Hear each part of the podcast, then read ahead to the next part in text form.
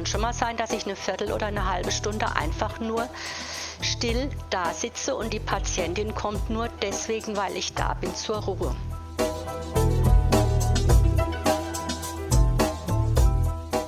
Also ich gehe ganz bestimmt nicht ans Krankenbett, um den Patienten zu erzählen, wie es mir jetzt geht.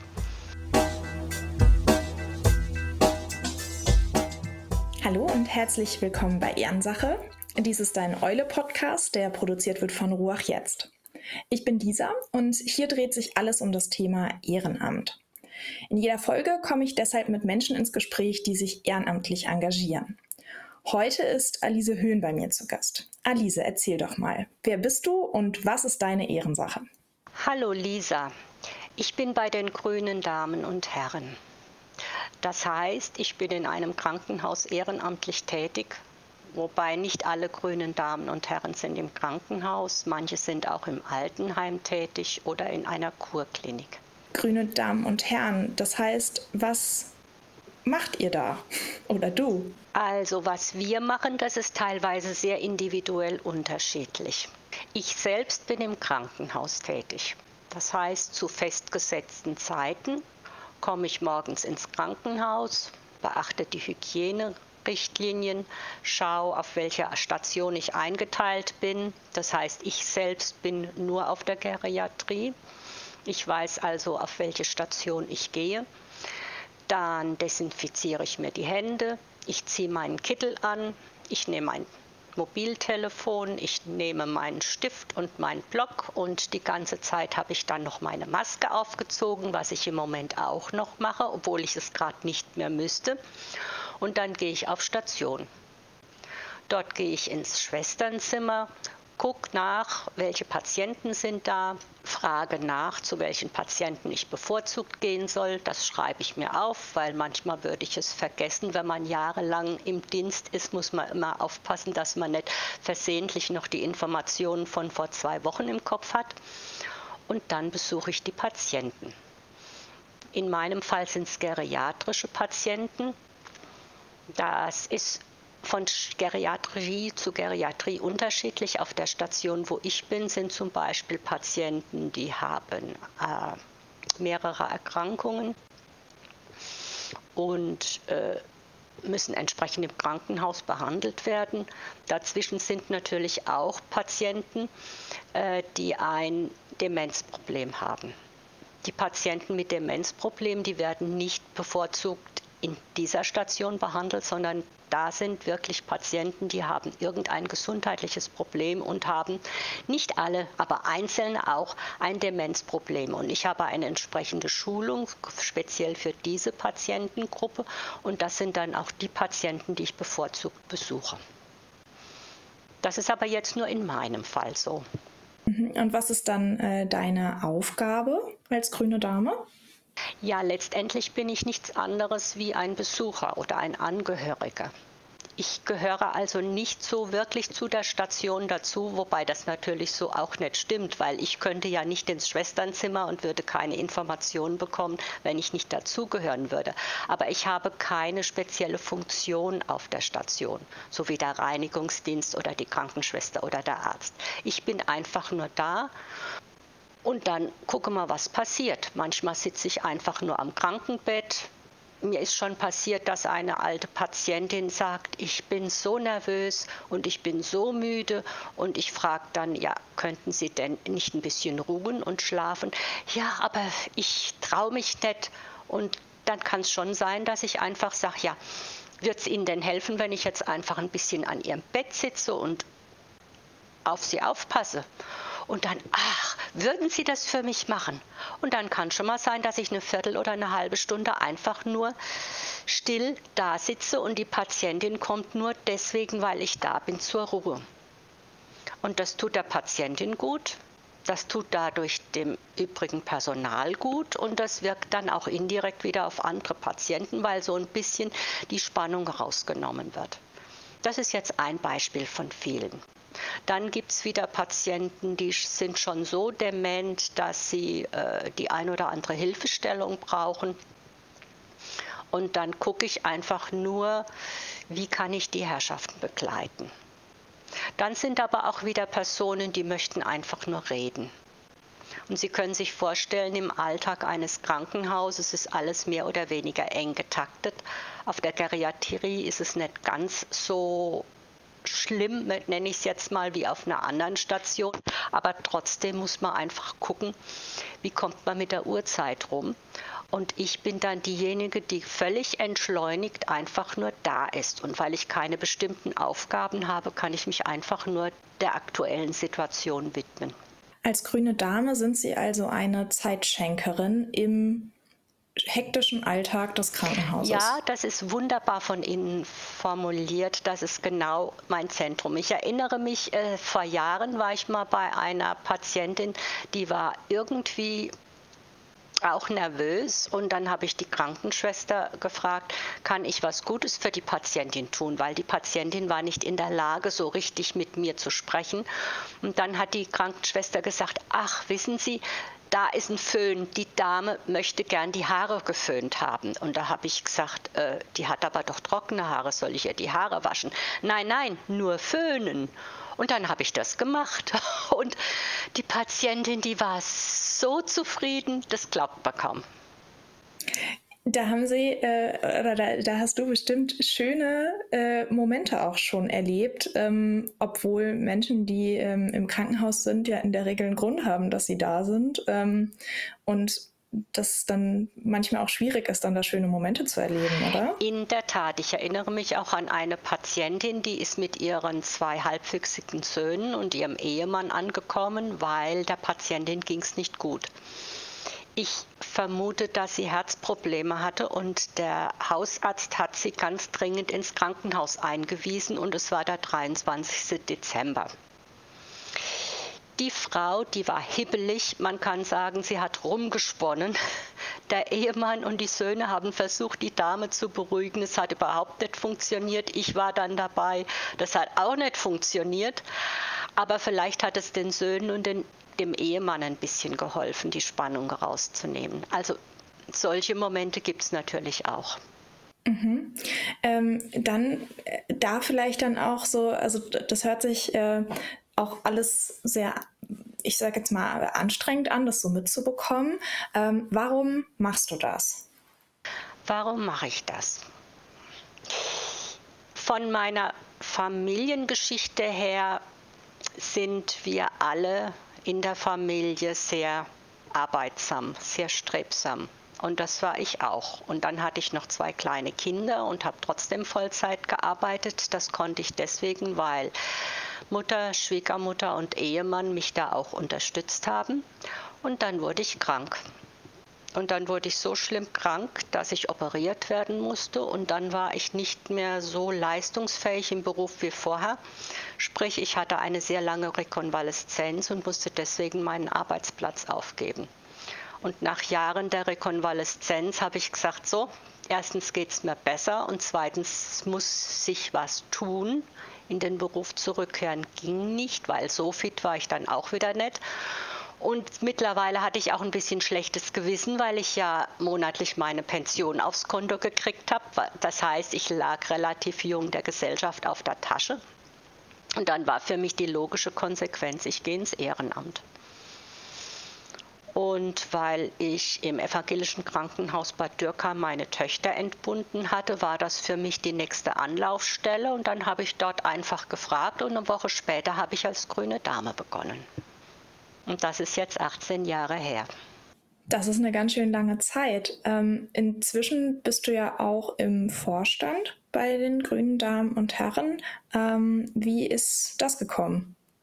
Ja, vor 18 Jahren habe ich angefangen mit Dienst auf Station, was ich durchgängig bis heute auch immer noch mache, weil es ist für mich, mich, für mich wichtig, da geerdet zu sein und die Nöte und Ängste der Patienten und auch die Herausforderungen der grünen Damen und Herren mitzubekommen.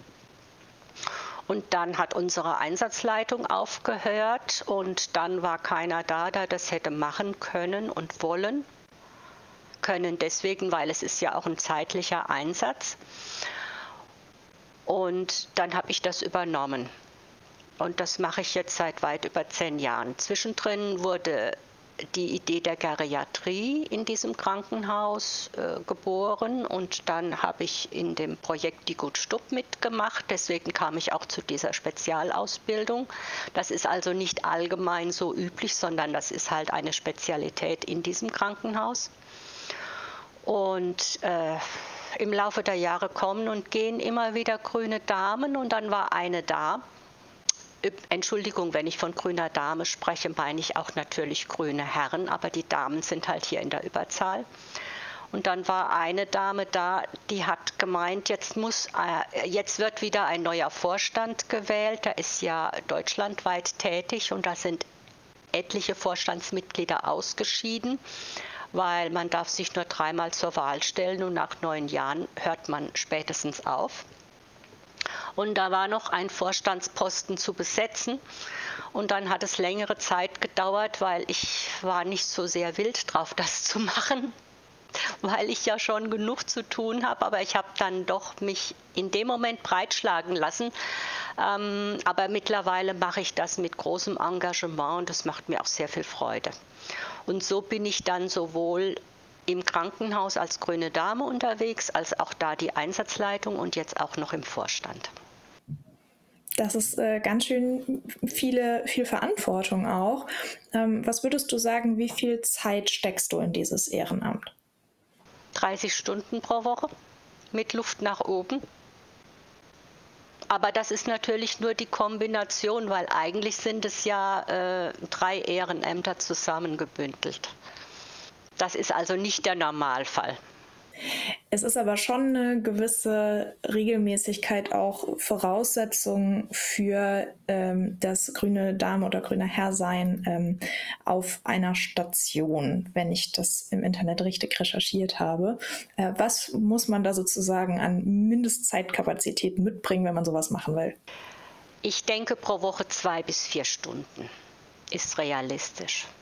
Man kann auch mehr, aber man muss nicht. Die meisten machen einen Einsatz mhm. pro Woche. Der dauert eben zwei bis vier Stunden. Es gibt auch grüne Damen und Herren, die das schon länger machen und die älter werden und die irgendwann dann sagen, ach weißt was, mir reicht's jede zweite Woche. Und dann teilen sich zwei ihren Platz. Aber normal ist einmal pro Woche. Mhm. Bei uns im Krankenhaus ist es so, dass es immer eine feste Zeit an einem bestimmten Wochentag ist funktioniert das dann in der Praxis gut? Ähm, also gibt es genug grüne Damen und Herren für äh, das, was zu tun ist auch? Bis zum Beginn der Pandemie hatten wir absolut genug. Und dann mussten wir einzelne Personen entweder nach Hause schicken oder sie haben von alleine aufgehört. Und dann äh, hatten wir in den meisten Krankenhäusern, so auch da, wo ich bin, äh, die Herausforderung zu bewältigen, dass der Dienst für einige Monate komplett eingestellt wurde. Und dann kommt es natürlich immer noch darauf an, äh, die Menschen werden ja älter, im Ehrenamt auch und hören dann irgendwann auf und dann braucht man dann eben Nachwuchs. Und durch die Pandemie war das mit dem Nachwuchseinarbeiten nicht so. Auch ich habe jetzt äh, wesentlich weniger grüne Damen und Herren als vorher und äh, ich habe mich mit der Pflegedirektorin verständigt, dass wir erst, wenn die Maskenpflicht auch für Besucher fällt, am 7. April in Rheinland-Pfalz, dass wir dann äh, eine Werbeaktion starten, um in der Öffentlichkeit darauf hinzuweisen, dass wir wieder Plätze zu besetzen hätten. Mhm. Ähm, du sagst, dass äh, während der Corona-Pandemie ihr ähm, auch eine Zeit lang einfach gar nicht euer Ehrenamt ausüben konntet. Ähm, was bedeutet das auch für, also für, für dich jetzt in deinem Ehrenamt, aber auch für die Einrichtung, in der du tätig bist? Oder für die Menschen in der Einrichtung? Ja, ich glaube, da haben wir alle schon eine sehr konkrete Antwort drauf, weil wir haben das ja alle selbst erlebt in den letzten drei Jahren. Für mich speziell hat es bedeutet, dass ähm, meine Tätigkeit für einige Monate einfach weggefallen ist. Beziehungsweise ich habe ja gesehen, dass es Patienten gut tut, wenn sie Besuch bekommen. Und dann war ja das Problem, dass noch nicht mal Angehörige zu den Patienten durften. Ich glaube, da sind schon einige menschliche Katastrophen passiert. Äh, ich bin wirklich kein Impfgegner. Ich habe auch alle Impfungen mitgemacht, die man mir angeboten hat. Und ich finde das Tragen der Maske sehr sinnvoll. Ich finde ein Großteil der Corona-Maßnahmen, die wir in Deutschland gemacht haben, sehr sinnvoll.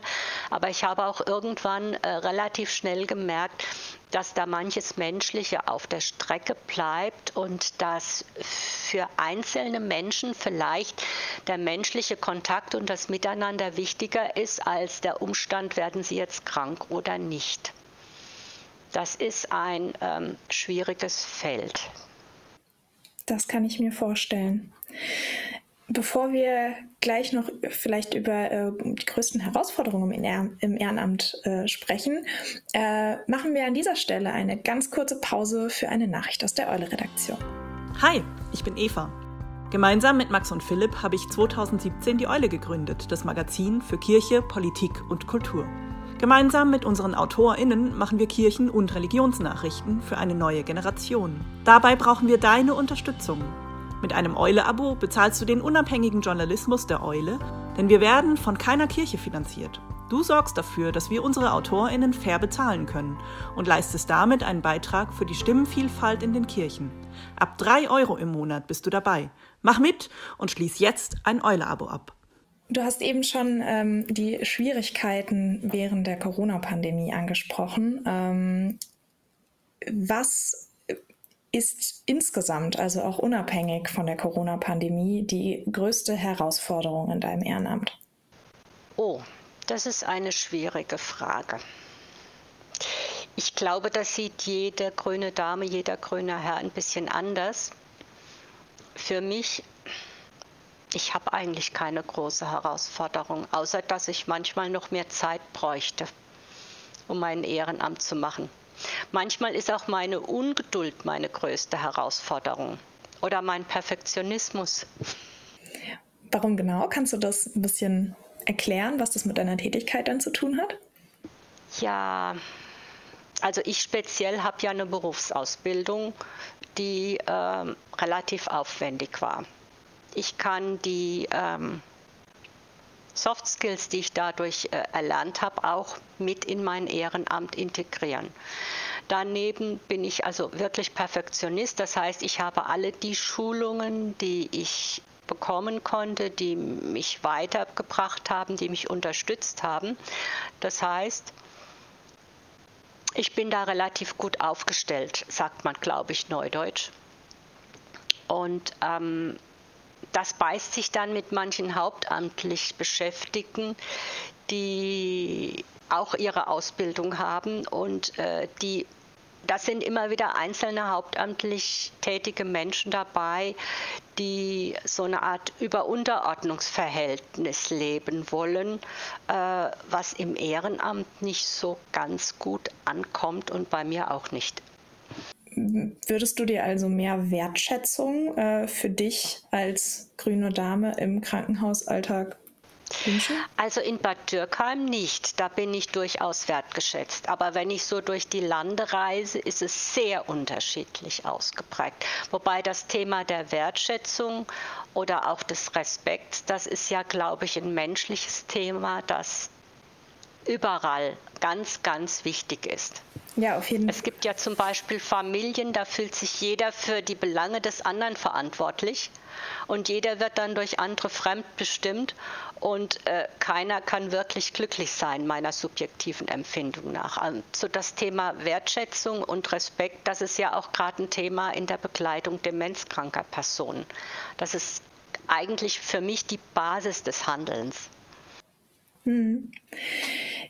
Ähm, du hast eben gesagt, dass du eine besondere Ausbildung auch äh, machen konntest, gerade im Umgang mit äh, Menschen, die an Demenz erkrankt sind.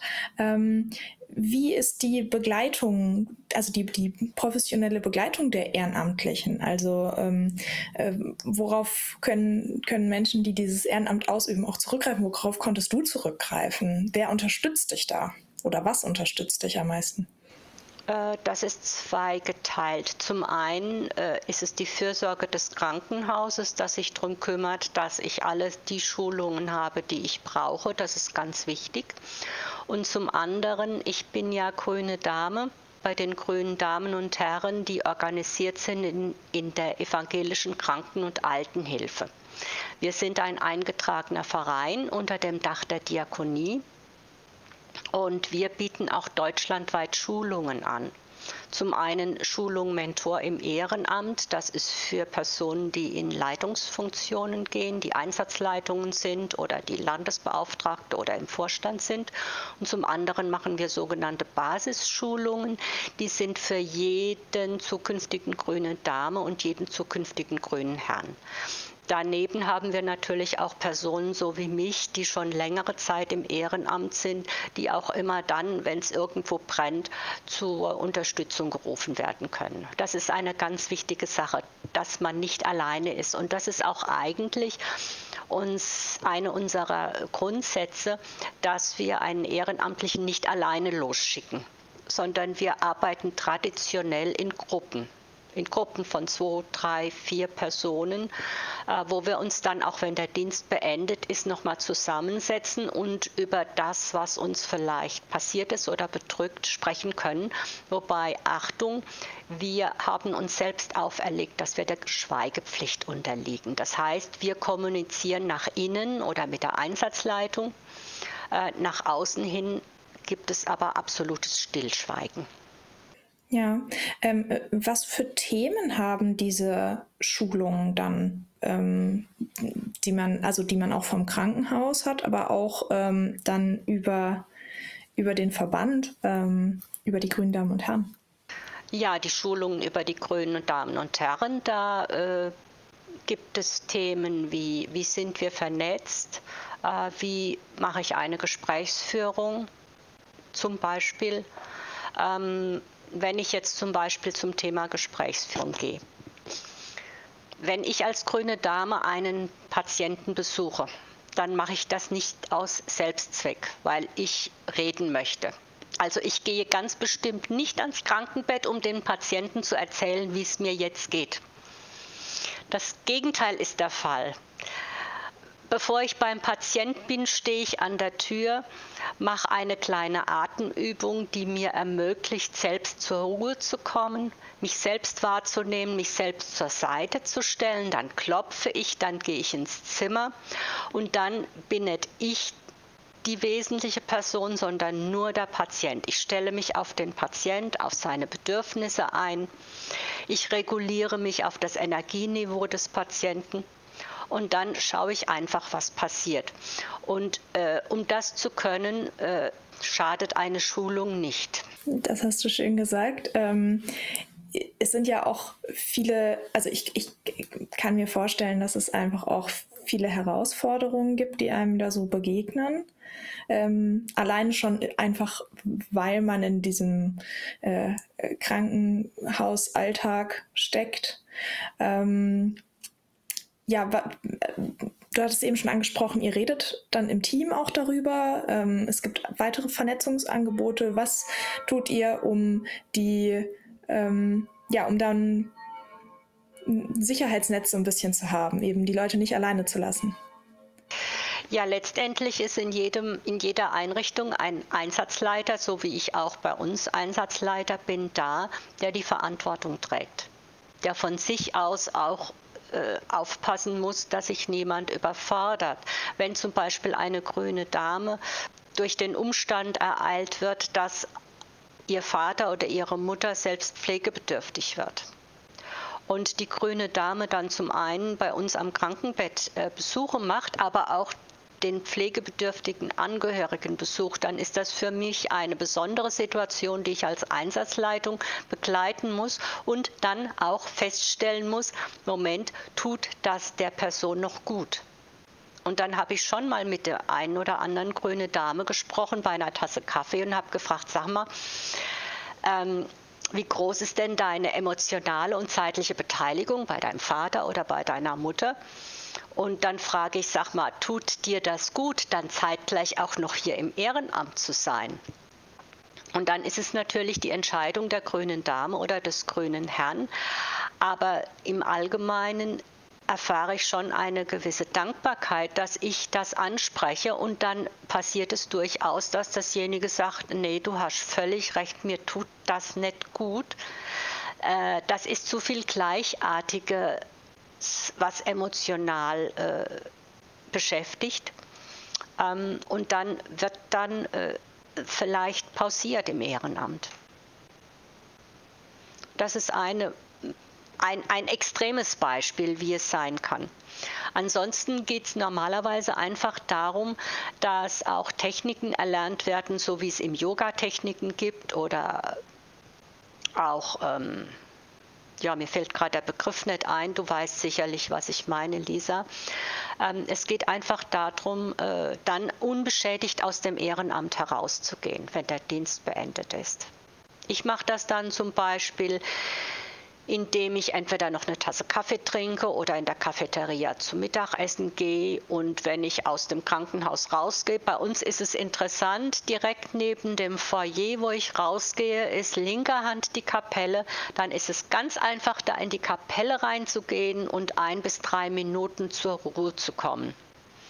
Die einen nennen es Meditation, die anderen sagen Kontemplation. Und dann, wenn ich durch die Tür gehe, habe ich so das Gefühl, so und jetzt sind alle Sorgen und Nöte der Patienten von mir weg. Ähm, du hast angesprochen, dass, ähm, dass es ja die, die evangelische äh, Kranken- und äh, Altenhilfe auch ist, ne, die, ihr, die ihr seid. Ähm, was bedeutet äh, was bedeutet das in der Praxis? Das bedeutet, in, also wir arbeiten ökumenisch. Bei uns sind Menschen jeglicher Konfession und genauso gut auch Menschen ohne Konfession. In der Praxis hat das eigentlich keine wirkliche Bedeutung, außer wenn wir für Bürotätigkeit oder für Werbematerialien, Flyer oder sonstige Dinge oder für Schulungen Geld brauchen und dann müssen wir gucken, wo kriegen wir das Geld her. Und weil wir der Diakonie angedockt sind, klopfen wir dann zuallererst mal bei der Diakonie und fragen, wie schaut es aus. Dann sind wir Bittsteller bei der Diakonie. Das ist unsere Verbindung. Ansonsten ist es natürlich im Alltag oft so, dass wir, ähm, ich habe zum Beispiel regen Kontakt zu unserem protestantischen Geistlichen im Krankenhaus. Wir tauschen uns regelmäßig aus und wenn wir irgendwelche Supervisionsangebote äh, bräuchten, aufgrund der Alltagstätigkeit wäre das meine erste Anlaufstelle. Vielleicht noch eine etwas ähm, positiv äh, gestimmte Frage zum Schluss. Ähm, was ist das äh, Schönste an deinem Ehrenamt? Oder was ist das Beste, was dir passieren kann an einem Tag, an dem du als grüne Dame im Dienst bist, sozusagen? Ja, für mich ist es die Sinnfrage. So ein Leben hat ja keinen Zweck, wenn es keinen Sinn hat. Das heißt, ich muss für mich überlegen, was ist der Sinn meines Lebens, was ist mein Cocktail an Pflichten, an guten Dingen und für mich gehört zum Leben einfach dazu, dass ich das Gefühl habe, heute hast du was Ordentliches gemacht. Heute ist was Gutes passiert. Das kann sowohl ein Telefonat mit einer meiner beiden Töchter sein, das kann ein schönes Spiel mit dem Enkelkind sein und das ist aber genauso gleichwertig auch die Überlegung, hm, der Flyer ist fertig geworden und er ist schön. Oder du hast jetzt jemand zuhören können und hast gemerkt, demjenigen hat es dann hinterher gut getan. Und das tut mir dann auch gut, weil ich bin der Meinung, neben der Sinnfrage ist es immer wichtig, dass ein Ausgleich von Geben und Nehmen stattfindet, egal um was es geht. Egal, ob ich ins Geschäft gehe und kaufe irgendwas, dann ist der Ausgleich das Geld, was ich bezahle, oder indem ich jemanden besuche und ich erfahre dann ein Lächeln oder das ausgesprochene Lächeln ist ein Danke oder ich erfahre, dass hinterher die Situation besser ist als vorher. Und das ist für mich dieser Ausgleich von Geben und Nehmen und diese Sinnfrage. Vielen Dank, Alise. Ich finde, das war ein schönes Schlusswort. Danke, dass du ähm, erzählt hast aus deiner Arbeit als grüne Dame. Liebe Lisa, ich danke sehr, dass du mir zugehört hast und ich finde, Grüne Dame oder Grüne Herr ist ein wunderschönes Ehrenamt und ich, ich kann jedem nur empfehlen, zu schauen, ob es zur eigenen Sinnfrage dazugehören könnte. Dankeschön. Das war es auch schon wieder mit Ehrensache, einem Eule-Podcast produziert von Ruach Jetzt. Die Eule findest du mit verschiedenen Formaten hier auf deiner Podcast-Plattform sowie im Internet unter eulemagazin.de sowie auf allen gängigen Social-Media-Plattformen.